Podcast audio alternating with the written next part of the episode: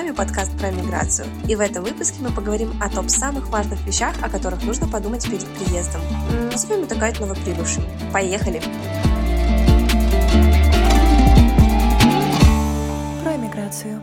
Привет, Жан! С наступившим тебя 2024 годом! Привет, Мадин! Да, и тебя с новым 2024 годом. Это наш первый выпуск в новом году. И это должно быть очень интересно. С Новым годом всех, кто нас сейчас слышит, слушает. Всем желаем отличного начала этого года, и пусть э, все ваши задумки непременно сбудутся. И если одна из ваших задумок — это эмигрировать в другую страну, мы желаем вам удачи и надеемся, что этот выпуск вам поможет, потому что сегодня мы будем разговаривать о топ самых важных вещах на момент переезда. И начнем мы с, наверное, самой важной темы — это жилье. А, Жан, хочешь начать и а, рассказать нам немножко о поиске жилья в Австрии, так как ты уже затронул эту тему в предыдущем выпуске? Думаю, будет логично, если ты продолжишь. Да, тема жилья у нас очень интересная, объемная. Ну, я постараюсь как можно короче все рассказать и затронуть самые важные детали, так сказать.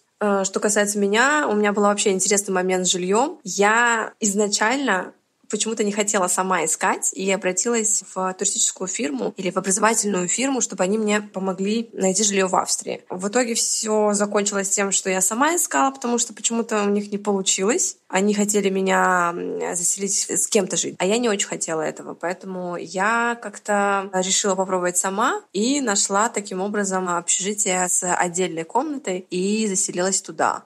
И самое смешное, что туристическая компания нам деньги никак не вернула. И они еще более того спросили, как мне жилье для будущих а, студентов, типа. Вот это было прикольно. Ты сама, получается, подписывала договор, все находила. И как ты тогда нашла эту компанию или это общежитие? Я сама, ну, компанию как бы мы вместе с родителями в Казахстане искали, и вроде бы как это ну, была такая хорошая образовательная компания, которая многих студентов отправила в Европу и там еще куда-то. И мы подумали, почему бы и нет. А что касается общежития, да, я просто в какой-то момент, когда я поняла, что что-то не получается с этой компанией, я решила поискать тупо вот, да, в Гугле общежитие в Австрии. Так нарвалась на новое, причем общежитие хорошее, в хорошем районе, по хорошей цене. И у них как раз тогда были места, и они набирали людей. Я об этом сказала компании, что вот я нашла, давайте вы с ними свяжетесь. В итоге они почему-то не смогли с ними связаться из языкового барьера. Вот. И я сама в итоге, сидя в компании, общалась с общежитием. И как все прошло?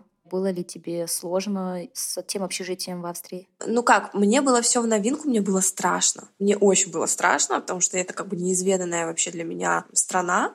Я не знаю, как у них там все работает. Ладно, там, я не знаю, как в Австрии. Я не знаю, как в Казахстане, блин, все работало на тот момент, потому что я была, ну, студенткой, молодой очень, и как бы я очень домашняя, за меня все делали всегда родители, честно скажу э, об этом. И я очень, да, с трясущимися руками общалась по имейлу с менеджерами общежития, и слава богу, все сложилось хорошо. Я их прям там задолбала, по-моему, своими вопросами, а что да как, а вплоть до того, где мне ключи достать, а потому что я приезжала там в какие-то часы, когда их не было на месте. И все удачно сложилось. Я приехала, сразу заселилась без проблем. У меня была хорошая, кстати, комната. Я там прожила пять лет в этом общежитии, да. О, подожди, комната Получается, у тебя не было соседки в комнате, а что насчет, допустим, ванной, кухни? Все свое. А, то есть такая мини-квартирка? Да. Надо, наверное, упомянуть то, что есть различные виды общежитий в Австрии.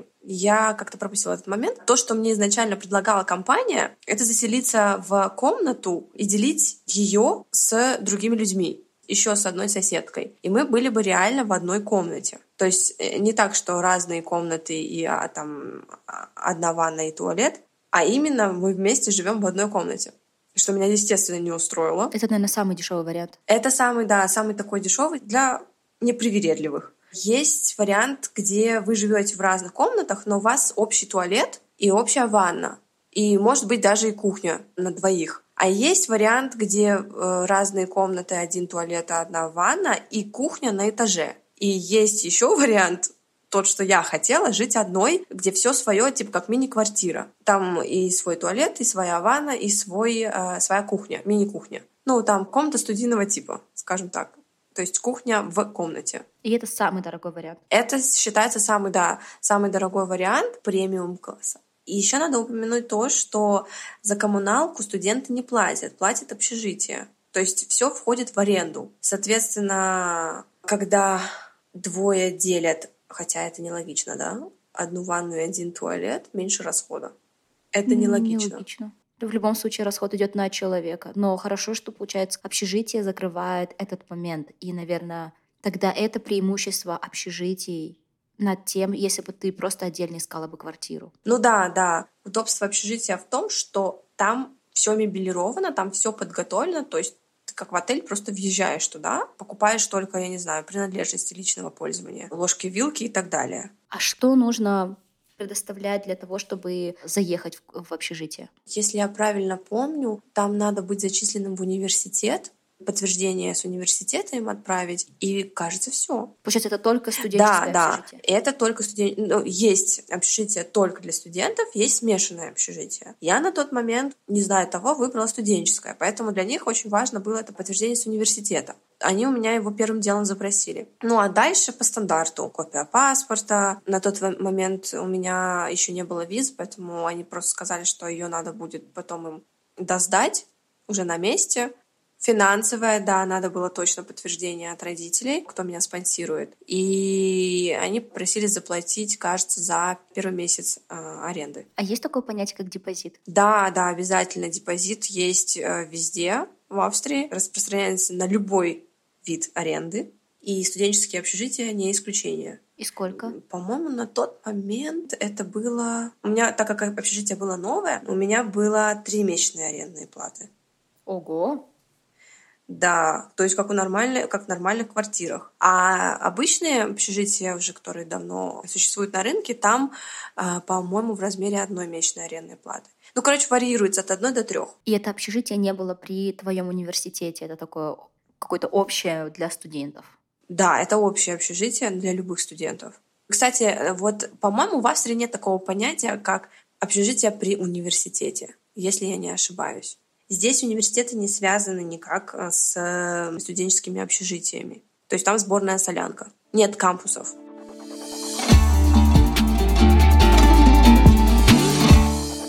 У тебя как, Мадина, было, когда ты приехала только? Ты же тоже, будучи студенткой, приехала? Да, я приехала на магистратуру, я была постарше тебя. Я тоже жила в общежитии. Оно тоже не было связано конкретно с э, университетом, в который я ходила потому что в общежитии, которое было при моем университете, имели право жить только студенты бакалавриата первого-второго курса. А так как я была магистранткой, мне нужно было искать жилье а, сам на сам.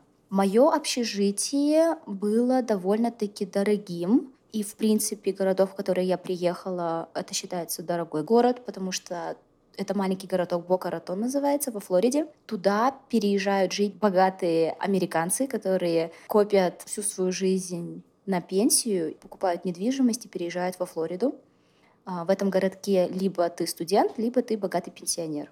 Вот и все население. Потом уже, когда я приехала и начала знакомиться со студентами другими, я поняла, что, наверное, это общежитие мне не подходит. А, во-первых, а, мне не очень повезло с моей соседкой. У меня был такой момент, я у меня был вариант жилья, где у меня своя комната, своя ванна, и напротив меня комната другой девочки, у нее своя ванна, и мы с ней делим кухню и такую общую зону. В этом общежитии были еще варианты 3-4 спальни, у каждого своя ванна, но кухню ты делишь. У нас не очень заладились с ней отношения, и я искала варианты, куда бы съехать. И, конечно, хотелось найти варианты подешевле, потому что уже понимала, где я, что я, были какие-то знакомые. И я съехалась а, со своими одногруппницами. Мы сняли жилье как отдельную квартирку. То есть это обычный такой жилой комплекс, где можно спокойно снимать квартиру. У нас был подписан договор. Мы должны были предоставлять также финансовые документы, паспорт. Мы предоставляли студенческую визу. По деньгам нам выходило на момент заезда, нам нужно было оплатить первый, последний месяц аренды и депозит в размере одного месяца. Но это все поделилось на нас на троих. А, соответственно, было дешевле. А коммуналка, все это мы а, закрывали сами, ничего у нас не входило, все было отдельно. Ну, это, в принципе, как в Австрии, когда квартиру снимаешь обычную. Сам платишь за коммуналку. Мне еще не понравилось жить в общежитии, потому что в общежитии все равно живут в основном студенты бакалавриата, а это ребята, которые любят покутить, потусить. Было очень много вечеринок, постоянный шум. Первый месяц, конечно, это было прикольно, особенно после Казахстана. Ты врываешься вот в эту американскую тусовку, ты начинаешь там изучать, а, сравнивать с фильмами, знакомишься с новыми людьми. Это все прикольно. Но, наверное, когда ты уже человек постарше, это не прикольно на продолжительность продолжительное время. И вот меня начало это просто раздражать. Вот эти бесконечные вечеринки, постоянно пьяные студенты, постоянно приезжали полицейские, проверяли, могли спокойно вот, да, зайти в квартиры и начинать э, проверять, потому что, допустим, кто-то пожаловался, и, допустим, они предположили, что шум идет из э, гипотетически, да, сейчас не, не, история нереальная. Ну, допустим, вот кто-то пожаловался на мою квартиру, что у меня там шум. Они придут ко мне. И даже если шум на самом деле не от меня, но жалоба пришла на меня, они, конечно, придут ко мне. И там уже будем разбираться, что произошло, потому что, а вдруг я шумела, а потом раз и перестала. И это нужно все разобраться. Поэтому в студенческих общагах, конечно, ну, и весело, и в то же время для студентов, ну вот магистрантов, наверное, не самый такой оптимальный вариант. И вот я лично на своем опыте посоветовала бы тем, кто едет в Америку, изучать момент жилья более детально и не торопиться с выбором. И не всегда общежитие — это лучший вариант что финансово, что в плане людей, которые вас будут окружать. Очень распространено здесь, в Америке, допустим, искать жилье через группы в Фейсбуке. Вы можете так и вбивать, допустим, город, который вас интересует, допустим, Денвер, и вбивайте apartments. Хорошие группы, они будут закрыты, то есть кто попал туда попасть не может, потому что люди там серьезные, которые ищут себе действительно соседей. Да, это тоже такой специфический момент. Да, они то есть хорошего они будут... соседа себе найти. Угу. И на самом деле Facebook, кстати, очень популярен здесь в Америке, поэтому перед приездом сюда я бы посоветовала привести в порядок свою страничку, потому что если вы будете вот, допустим, а, проситься в такие группы, как либо казахи, допустим, в США, или вот поиск апартаментов, будут проверять, что ваша страничка не фейк, что вы действительно нормальный, адекватный человек, поэтому хотя бы какую-то минимальную информацию лучше предоставить оставить пару фотографий, немножко о себе, какой-нибудь можно, можно закинуть пост. А, стандартный пост а, в группах по поиску жилья — это примерно так. «Всем привет, меня зовут Сара, я ищу себе соседку, у меня есть вот такой вариант жилья, допустим, договор на 12 месяцев, столько-то спален, столько-то ванных комнат, у меня, допустим, есть собака, допустим, я медицинский работник, я работаю ночью, и мне нужна соседка, Допустим, вы можете указать, если вам принципиально, чтобы вы жили с человеком того же пола, вы можете указать, допустим, вот, мне принципиально жить а, с девушкой от такого-то до такого-то возраста, очень, допустим, тихой, чистоплотной, потому что у меня, допустим, ночные смены, и я отдыхаю днем.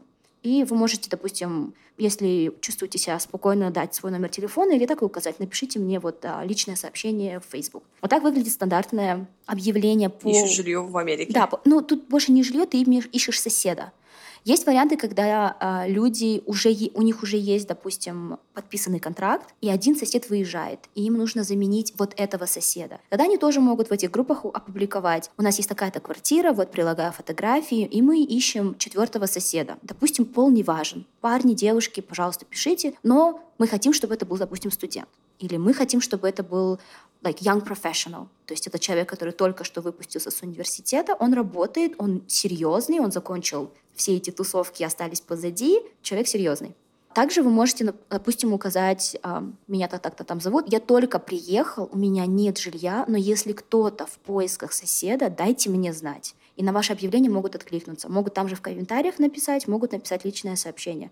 Но это не так страшно, и зачастую это может быть и хорошо, потому что в таких группах вы можете найти договор, допустим, вот подселение соседа, и договор, допустим, на три месяца остался там, или на шесть месяцев. Это дает вам такую выгоду по времени. Вы можете приехать в новое место, посмотреть, как вообще вам нравится, не нравится. Нравится ли вам этот штат, нравятся ли вам эти люди. Потому что если вам нравятся эти люди, вы всегда можете с ними договориться и продолжить жить вместе. Если нет, у вас зато вы не будете привязаны к контракту на год или там на полтора года. Это будет более короткий период. И, как правило, когда вы потеряетесь, квартира будет уже с мебелью, потому что здесь в Америке все квартиры сдаются абсолютно полностью без мебели. Единственное, что кухня полностью, ну или почти полностью будет оборудована. Это будет как минимум посудомоечная машина и холодильник. Опционально может быть микроволновка, но чаще всего микроволновка тоже присутствует. И вам нужно искать полностью всю свою мебель. И если ты кому-то потеряешься, как минимум у тебя уже наверняка будет телевизор, потому что американцы жить не могут без телевизоров. У тебя наверняка будет диван, какой-то интерьер в общей зоне, и тебе нужно будет заморочиться только, возможно, матрасом. Такой вариант, кстати, очень хорошо подходит как студентам, студентам-магистрантам, так и не студентам, а людям, которые ищут жилье и готовы сожительствовать э, с кем-то, если, допустим, нет друзей, или вы, допустим, не хотите жить с друзьями, вполне такой тоже нормальный вариант. Так что, в принципе, так, кратко, жатко о жилье в США. А, Жан, ты рассказала нам про студенческое жилье. А что насчет не студенческого жилья в Австрии? Um, ну, в принципе, все как и в Америке. Обычное жилье, когда ты ищешь обычную квартиру. Это вот не студенческий вариант, а он, естественно, чуть дороже. Депозит у нас три месячные арендные платы. Это обязательно, и он оплачивается вперед. И что у нас еще? Коммуналку ты сам платишь обязательно и она есть перерасчет, она поднимается. И иногда еще бывают свои какие-то причины, почему поднимается коммуналка. А у вас договора тоже идут стандартно типированные, допустим, год? Нет, кстати, у нас разные есть э, варианты. Короче, от года до 10 лет может варьироваться контракт. И ты должен сразу указать э, дату окончания контракта? Ну да, обычно, когда при составлении контракта указывается дата окончания. Просто у меня у друзей в их доме, в котором они живут, интересные правила. То есть обычно здесь в Америке тоже стандартный договор 12 месяцев. Если нужен договор короче, как правило, аренда будет стоить чуть дороже. У меня сейчас договор на мою квартиру 15 месяцев, у меня, наоборот, а, аренда чуть ниже. Но это ты уже договариваешься индивидуально. А вот у друзей, у них в здании ты обязан прожить первый год, и как только ты заканчиваешь э, жилье 12 месяца, ты не подписываешь новый договор, ты просто живешь, и у тебя идет, э, называется prorated. Каждый месяц ты просто оплачиваешь ту же самую стоимость, но у тебя, считай, нет договора. И что хорошо, Получается, ты не привязан к этому жилью, они могут выехать в любой момент, не предупреждая менеджмент, ну, там, заранее. Допустим, в моем договоре я должна предупредить за 60 дней до выезда. У них такого нет. Они прожили первый год, своего рода доказали, что они хорошие люди, надежные, и дальше они просто живут и платят каждый месяц. Интересно. Ну, в Австрии есть тоже краткосрочная аренда, но там конкретно тебя предупреждают о том, что это на короткий срок, плата арендная будет выше, чем если бы ты долгосрочную аренду брала. Но и здесь, если ты, например, хочешь по окончанию срока дальше жить, тебе надо сначала продлить контракт, потому что вдруг у хозяина квартиры есть уже следующий съемщик. Тогда как бы тебе придется выехать. То есть они не ждут, пока ты им скажешь, что, знаете, я решила, что хочу дальше жить. Если ты молчишь, ну, там есть определенный период, когда ты должна уведомить хозяина, но, как правило, в краткосрочном варианте они всегда заранее, заблаговременно себе ищут следу- следующего съемщика. Поэтому там вероятность мала, что они согласятся тебе дальше сдавать эту квартиру. А в долгосрочном, да, там всегда указывается срок, ну, когда у тебя начинается аренда, когда заканчивается. И уже ближе к концу срока ты можешь там за три месяца уведомить хозяина, что ты будешь дальше жить и будешь продлевать. Если у него все ок, если он согласен, то да как бы он продлевает тебе контракт. Если он не хочет, например, он сам хочет в квартире жить, то он просто говорит, что нет, сори, не получится. Приходится съезжать. Я предлагаю двигаться дальше и поговорить немножко о языке. Ты затрагивала в первом выпуске тему того, что, а, во-первых, немецкий, австрийский языки отличаются диалектами, и у тебя были сложности. Да. А ты еще и переписывалась по поводу своего жилья сама. Расскажи немножко вот этот момент. Да, это моя больная тема — языки. На самом деле я переписывалась на английском, потому что э, на тот момент у меня был барьер языковой, я не хотела общаться на немецком языке. А потом уже, когда я приехала, я понимала, что да, в любом случае, как бы здесь все разговаривают в основном на немецком, и мне придется ломать свои барьеры языковые. И я стала по чуть-чуть, по чуть-чуть разговаривать. Но я была настолько в шоке, когда я даже «здравствуйте», австрийское «здравствуйте» не поняла. Из-за разницы в диалектах я на тот момент почему-то вообще не особо думала о, о диалектах. Мне бы просто немецкий выучить хотелось. И здесь, когда мне первый раз сказали по-австрийски «здравствуйте». Я переспросила, Оно что звучит мне... совершенно по-другому? Абсолютно по-другому. Если по-немецки это «guten Tag», ну, все мы знаем, наверное, слышали «guten Tag», по-австрийски они чаще всего говорят «grüß Gott». Я когда услышала Грыз год. Я была в магазине, я даже прям помню этот момент. Я была в магазине, и кассирша мне говорит «А, «Здравствуйте». И я просто от ужаса, этого, что я не ожидала, что она мне скажет не гутен так, я не поняла и переспросила, что она мне сказала. В итоге это ее просто «Здравствуйте» вылилось а, в пятиминутное выяснение того, что она мне пыталась сказать, и что я и почему я ее не поняла. Это, было, это был смешной момент. А, да. Ну, бывает, ты только приехала. Не говори, да. Ну, э, это было прям капец как стрессово. Потому что у них даже манера речи другая, произношение другое. Кстати, немцы говорят, что австрийский диалект, он такой деревенский. Это э, напоминает им почему-то о фермерской жизни. Ну, возможно, я могу понять их. Немецкий звучит более так чопорно, высокопарно, но для меня красиво. А австрийский диалект, он более такой, я даже не знаю, как это описать, да, такой фермерский. Типа чё кого. Как-то так звучит. И очень многие слова отличаются. И сколько по времени тебе понадобилось привыкнуть именно к австрийскому диалекту? Фу, я до сих пор привыкаю, мне кажется. Ну как, я свободно сейчас владею языком, я понимаю, в принципе, все диалекты, за исключением тирольского. Ну ладно, даже тирольский я понимаю, но если они будут быстро говорить, я фиг что пойму. Потому что это прям отдельный язык, мне кажется. И сколько мне потребовалось, чтобы прям довольно-таки комфортно себя чувствовать? Ну, наверное, если не врать, ну, лет шесть. Ого! Ну, хотя... Я сейчас говорю не просто о понимании каком-то, ну, именно о механическом понимании языка то есть э, именно разбирание слов. Я сейчас говорю именно о чувстве языка. Интересно. О том, как ты его чувствуешь. Ну-ка, ну-ка, расскажи нам подробнее. Ну, язык — это же ключ, в принципе, к культуре. И наоборот, э, очень многие культурные вещи передаются через язык. Угу. Ну, это как у нас. Свои какие-то инсайдерские шуточки есть. У нас есть своя история, свои фильмы, музыка и так далее. То же самое и у австрийцев. Если там у них есть, грубо говоря, тоже свой фильм, как у нас с легким паром, который они там тоже смотрят каждый Новый год, или как у американцев «Один дома», и, и они берут оттуда очень много разных а, крылатых фраз. Uh-huh, uh-huh. И, и на своем диалекте причем.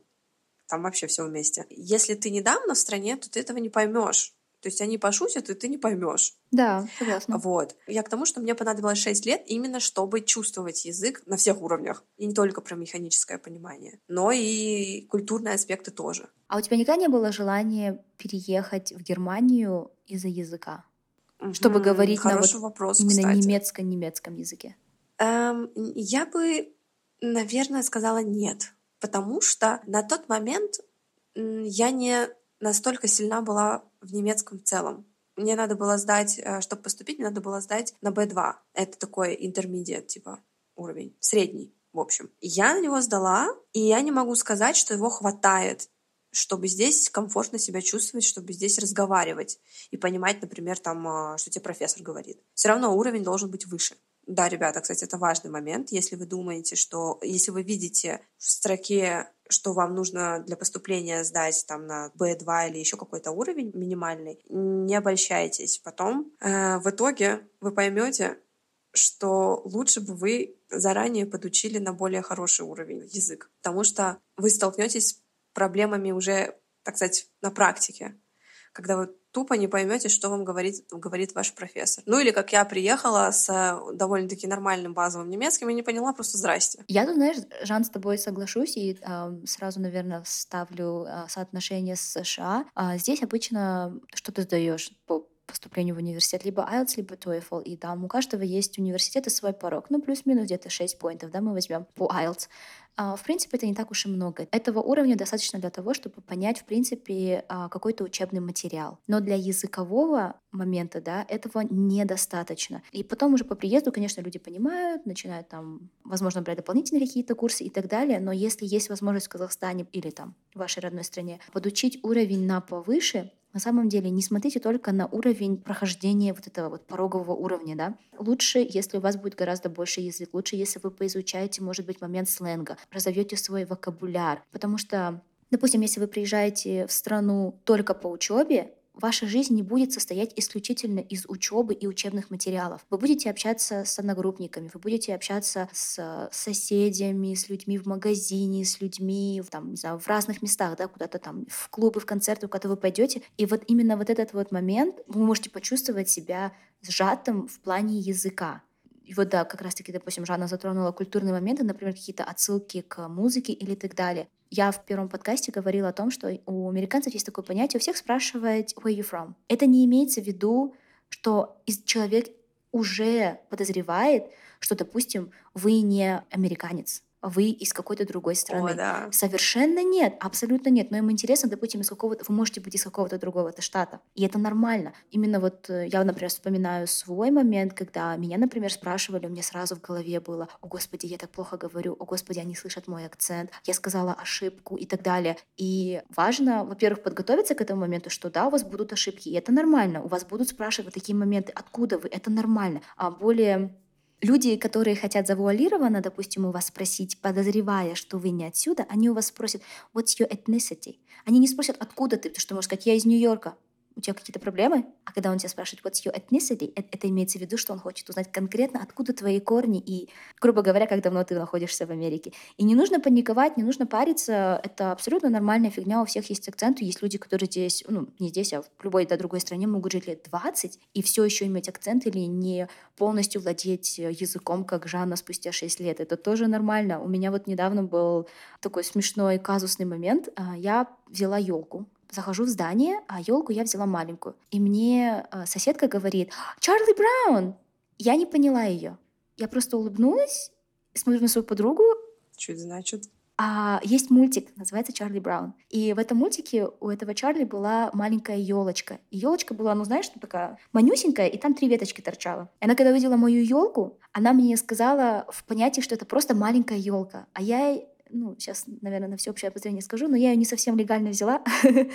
вот, и я так испугалась. У меня все, о господи, кошмар какой, она меня сдаст, все, я, все, все худший момент моей жизни, потому что она меня сейчас даст. Это какой-то супер, может быть, э, редкий сорт елочки. В общем, у меня, честно, была такая паника. А, ты подумала, что она про, про сорт да, елки говорит? Да, и я а подруге говорю, типа, пусть они проедут, мы, мы, на, следующий, мы на, следующий поедем, на следующем лифте поедем. У меня паника, меня трясет, я у подруги спрашиваю, что такое Чарли Браун. Она говорит, ну я знаю, что это есть мультик, но я не знаю, о чем она. И потом мы сидели у друзей, и моя подруга замужем за американцем. Я ему рассказываю эту историю, и он смеется и говорит, she just trash talked your tree. И она сказала это в шутку. Это не обязательно, что она имела действительно говорила что-то плохое про мою елочку. Но я не поняла вообще никакого контекста. И мой друг просто надо мной очень долго смеялся и говорит, у тебя просто маленькая елка, и она сравнила ее с очень маленькой елкой Чарли Браун. Вот и все. Я потом, конечно, прихожу на работу, рассказываю это своему менеджеру, рассказываю а, всем своим коллегам, все ржут, все просто на полу валяются, потому что ты как иммигрант,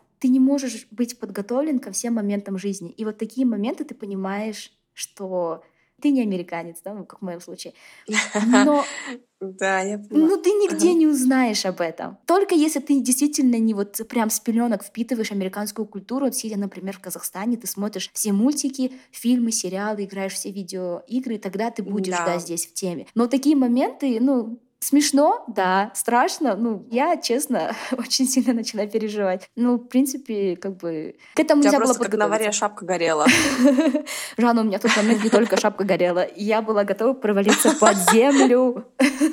Ой, да, я представляю, представляю. Особенно, да, когда мозг выдает свои ответы угу. или свои варианты, почему она и что сказала, что вот как ты с сортом елки сразу, боже.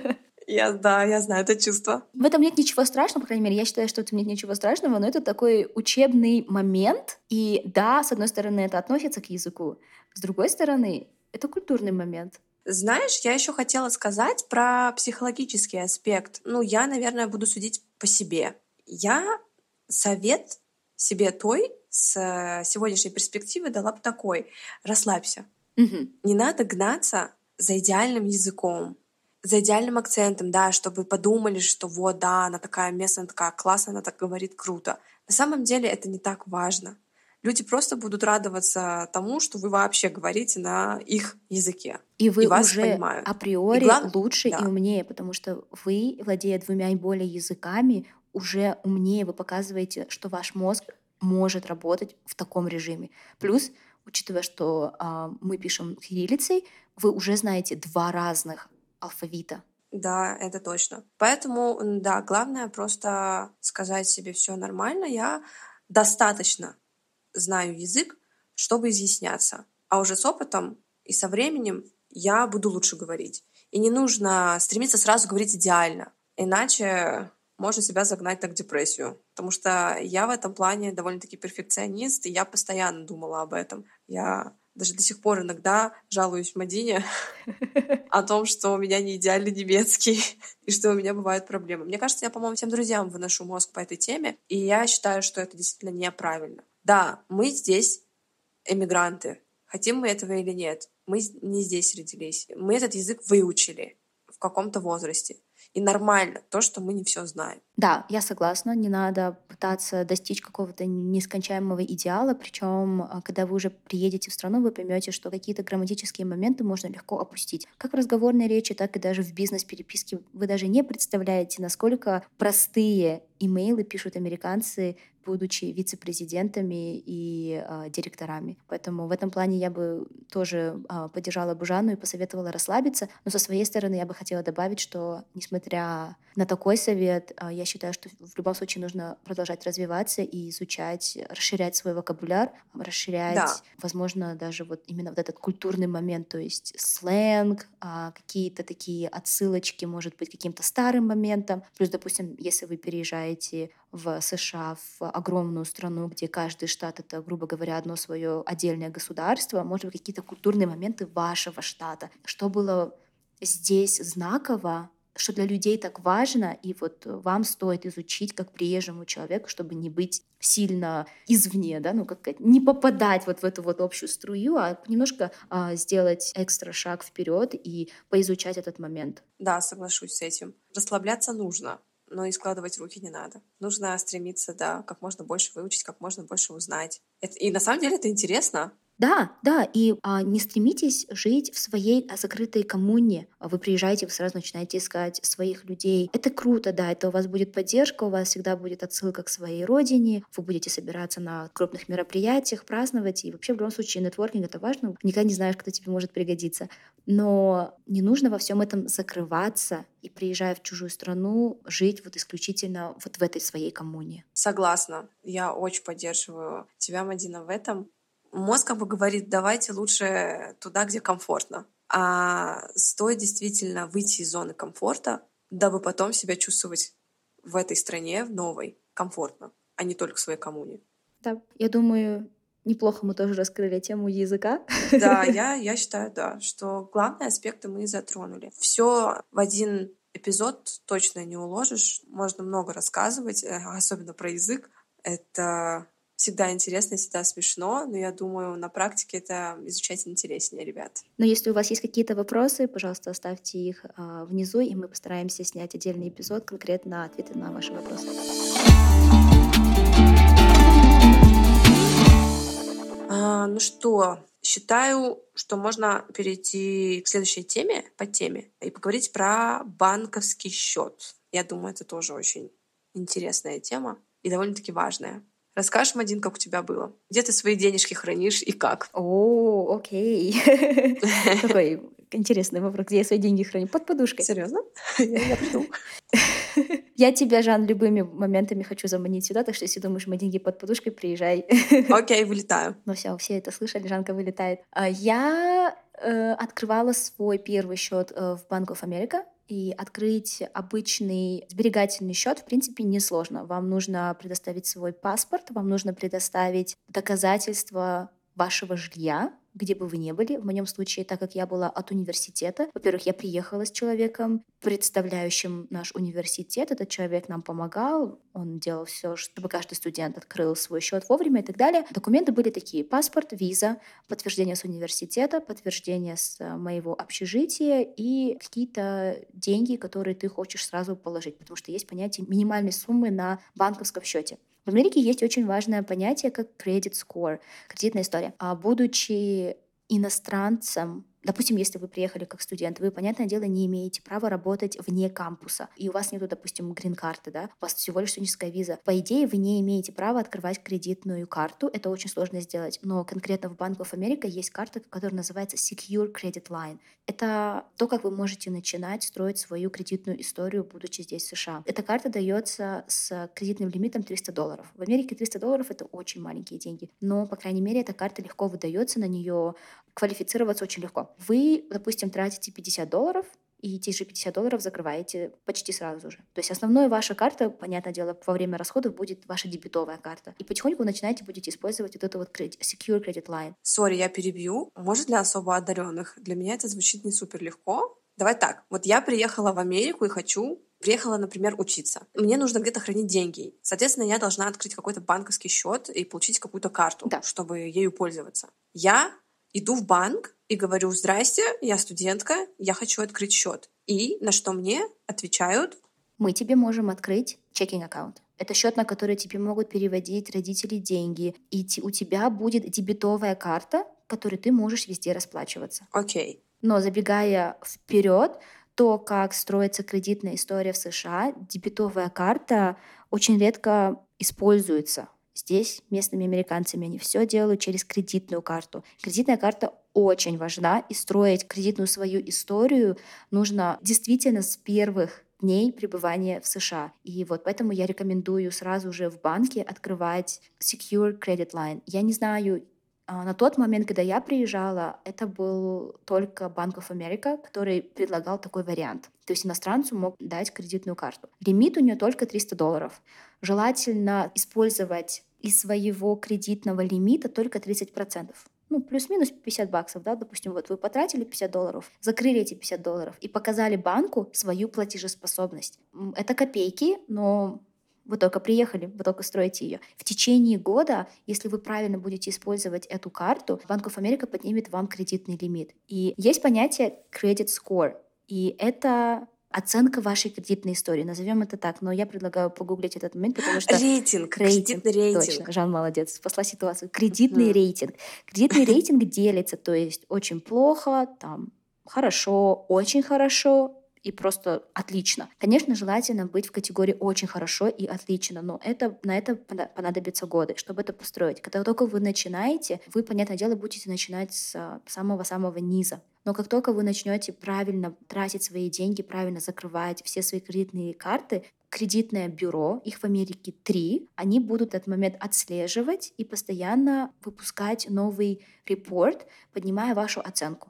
И а, каждая ваша кредитная линия, то есть кредитная карта, а, допустим, машину вы взяли в кредит, ну, допустим, у меня аренда падает туда еще. Ну, это по желанию, но я сделала так, чтобы у меня еще туда аренда падала. И это все суммируется, отправляется вот в эти вот три главные компании, и они уже выпускают свой репорт. И тогда у вас есть шансы выше получить больше кредитный лимит, увеличить его, открыть новую карту, у вас ниже процентная ставка кредитная, у вас ниже процентная ставка на ипотеку и остальные всякие разные плюшки. Но а, строить кредитную историю я советую прямо с первого дня пребывания в США. И неважно, по какой визе сюда приезжаете, по туристической, по бизнес, по студенческой, как невеста, как жених, займитесь этим моментом сразу же, и пойдя сразу же в банк, вы открываете checking аккаунт и вы открываете secure credit line. Сколько бы вам ни дали, 100, 300 долларов, 500 долларов, берите ее и используйте ее правильно. Если у туриста есть в дальнейшем планы остаться в стране и пытаться иммигрировать, допустим, приезжаете на, по туристической визе, допустим, переходите на бизнес-визу или переходите на студенческую визу, вам нужна кредитная история. Если вы, у вас долгосрочные планы проживания в США, стройте ее с первого дня пребывания. Ты сказала, даже туристам надо строить. Да, это очень классно работает, если вы умеете правильно распоряжаться своими деньгами. Конечно, никто не говорит, возьми кредит в миллион и назови себя миллионером в один день и ни о чем не думай. Конечно, нет. Это в любом случае очень все сильно завязано на том, как вы умеете распоряжаться своими деньгами. Но при хорошей кредитной истории у вас будет ниже кредитная ставка, у вас будет ниже процент по ипотеке, допустим, вместо стандартных там 7 с плохим кредитным рейтингом, у вас может быть 5 или 4. Ну, то есть разница существенная. А обязательно брать кредиты в Америке, если я не хочу, например. Ты можешь не использовать эту систему, это абсолютно как бы up to you не хочешь, не надо, но ты лишаешь себя многих привилегий. Допустим, у кредитных э, карт есть момент кэшбэка. В дебетовых картах такого нет. Кэшбэк — это что? Это ты месяц, допустим, тратишь тысячу долларов, но у тебя, допустим, общий кэшбэк по карте полтора процента. И вот тебе эти полтора процента от тысячи долларов тебе в конце месяца вернутся. Есть еще понятие по категориям. Допустим, есть специальные карты, которые дают больше плюшек в момент путешествий. Допустим, вот ты тратишь этой карты везде, там, рестораны, продукты, бензин, еще еще там что-то, да, и у тебя вот этот кэшбэк, он падает в мили в какой-то, допустим, конкретной компании. Ты можешь открыть Delta, ты можешь открыть Southwest, любую авиакомпанию, которой ты чаще всего пользуешься. Или ты можешь, допустим, открыть Chase Sapphire. Там нет привязки к конкретной авиалинии, но все твои бонусы, они падают в мили. Помимо этого, кредитные карты предоставляют услуги консьержа, если это хорошая кредитная карта, и, скорее всего, у нее будет годовое обслуживание. Но если, если вы часто путешествуете, то легко может окупиться. Хорошая кредитная карта предоставляет тебе доступ в VIP э, в аэропорту, и это может быть не только, mm, даже так. допустим, местный аэропорт США, это может быть международный, опять-таки зависит от твоей кредитной карты. Кэшбэк бывает тоже разный. Бывают карты, где весь кэшбэк, допустим, полтора процента. Бывают такие карты, где ты выбираешь свою категорию. Допустим, моя основная категория — это продукты. Это то, на что я трачу больше всего денег. И тебе хочется, чтобы кредитная карта тебе больше всего возвращала именно в этой категории. У меня есть одна карта, которая мне возвращает 3% именно с э, продуктовых магазинов. У меня есть карта Amazon, она мне возвращает 5% со всех покупок Amazon и Whole Foods. Ого, а вот это круто. То есть ты можешь подстроить свою кредитную карту под свои нужды. Ты много путешествуешь, выбирай себе карту, которая тебе позволяет зарабатывать плюшки в учет твоих путешествий. Ты можешь подстроить, когда у тебя есть хорошая кредитная история, когда у тебя хороший кредитный рейтинг. Я поняла, почему сейчас у американцев столько кредитных этих карт. Вот почему. Да, да, да. И, э, допустим, у меня мое жилье падает на одну карту, специально только на эту карту я сделала, я ее привязала. Мне просто так еще легче рассчитывать свои расходы. То есть я знаю, ага, все, мое жилье ушло сюда, продукты я беру на эту карту, Amazon я беру на эту карту, и так легче следить, во-первых, за своими расходами, во-вторых, когда ты в конце своего billing cycle закрываешь эту кредитную карту, ты помнишь, а, ага, и отслеживаешь свои там расходы интересная система, не, не супер легкая, я должна сказать. Ну, поначалу, да, наверное, новичку, когда ты это все слышишь, о господи, думаешь, какой огромный объем информации, но когда ты начинаешь во все это вникать, на самом деле в этом очень много смысла. Если немножко посидеть, поизучать эту тему, можно большие бонусы из этого почерпнуть и сделать их очень такими персонализированными, конкретно под твою жизнь. Интересно. Это сразу и не въедешь. Надо время, как ты сказала, надо поизучать. Это сто процентов. В Австрии, мне кажется, легче с этим. Ну, либо я просто слишком все базово знаю и не вникала. Давай расскажи нам про Австрию. У меня как? Ну, я приехала, мне сказали сразу нужно открыть банковский счет. Я пошла, ну, в самый знаменитый, наверное, банк в Австрии, это банк, банк Австрии так и называется. И как студентка открыла студенческий счет. Бесплатно все. И студенческий счет, он до тех пор, пока ты студент, он бесплатный. Вот, за него не надо ничего платить. Это очень удобно. Ну, я как бы вообще далека была на тот момент от этих всех финансовых вопросов. Но мне сказали, я пошла, сказала, здрасте, я студентка, мне надо счет. Мне дали список документов, которые я должна э, была предоставить. Ну ладно, я сразу пошла с пакетом документов, потому что я заранее знала, какие мне надо. Типа То есть, ну там базовый пакет документов. Это паспорт, справка с университета. Если вы ходите на курсы, подготовительные какие-то справки с курсов, виза, копия визы, а, и подтверждение жилья. Ну и все. Ну, в принципе, тот же самый пакет, что у нас здесь. Да. Возможно, еще кто спонсирует. Я точно, я точно не помню этот момент. Но если, например, есть спонсор в виде родителей, то, возможно, нужно спонсорское письмо от них. Но это не факт. Ну и все. Открыла я этот счет, на этом эпопея закончилась. Я пользовалась счетом. А ты сказала, ты за него платишь? Нет, наоборот, он бесплатный. Студенческий счет бесплатный. В банке Австрия, что самое классное, даже после окончания университета, по-моему, до 30 лет вы можете пользоваться этим счетом бесплатно. А потом есть какое-то годовое обслуживание? Вообще, при открытии обычной карты, да. Дебетовой карты? Да. Ну и кредитной, и дебетовой ты платишь за обслуживание там какую-то сумму. Я, я, честно, не знаю, потому что мне еще нет 30, слава богу. И я пользуюсь до сих пор а, своей той первой картой, которую я открыла, сколько, 10 лет назад? Ладно, 9 с половиной. А в Америке ты за это не платишь. Ну, ты можешь выбрать супер крутую карту, например, American Express Platinum. Да, у тебя там будет, э, по-моему, 100 чем-то долларов годовое обслуживание. Может, больше, не помню. Есть у некоторых других супер крутых карт, такие больше так, премиальных, у них есть годовое обслуживание, да. И, но есть куча других карт, где ты не платишь, и почему-то я не помню, чтобы я что-то платила за свою дебетовую карту, за свой чекинг аккаунт. Я помню первый месяц точно, но там какая-то копеечка, что-то типа 12 долларов. Первый раз у тебя снимается, и это считается за год. Потом я уже не помню, чтобы у меня хоть раз банк снял вот момент этого обслуживания. Но проверьте меня, возможно, я просто не заметила эту транзакцию. Да, возможно, ты просто не видишь этой мелочи в своих расходах. Ну, кредитные карты точно. Все мои кредитные карты, которые я открываю, я специально смотрю, чтобы там не было годового обслуживания, потому что пока что я не вижу смысла открывать какую-то премиальную. Меня пока устраивают все мои карты. А, и еще такой момент по кредитным картам. Да, допустим, вы приезжаете, у вас нет никакой кредитной карты, вы открываете Secure Credit Card Bank of America, вы начинаете потихоньку строить свои карты.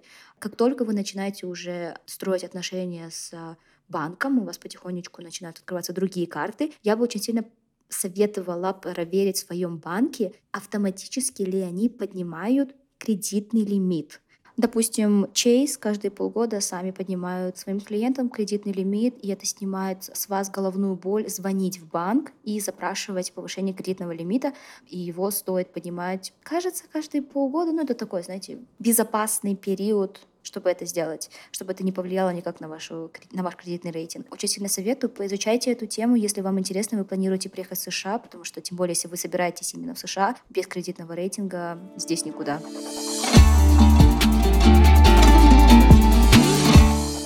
Думаю, мы можем заканчивать э, выпуск на разговорах на финансах. Да, это отличный финальный аккорд. Мы сегодня, я думаю, много очень важных тем затронули, а остальное, я думаю, расскажем уже в следующем эпизоде. Да, потому что у нас еще очень много тем, очень много историй. Надеемся, вам понравился этот выпуск, вы что-то подчеркнули для себя. Оставьте нам комментарий или напишите нам в Инстаграме про иммиграцию если у вас какие-то вопросы или вас интересует какая-то тема. Делитесь, может, своими знаниями. Да, или э, у вас есть какие-то истории, которые вы хотите, чтобы мы осветили, или вы бы хотели, чтобы мы раскрыли побольше. Ну что, тогда до следующего раза.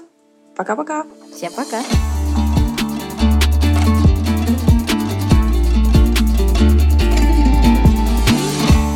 Про эмиграцию.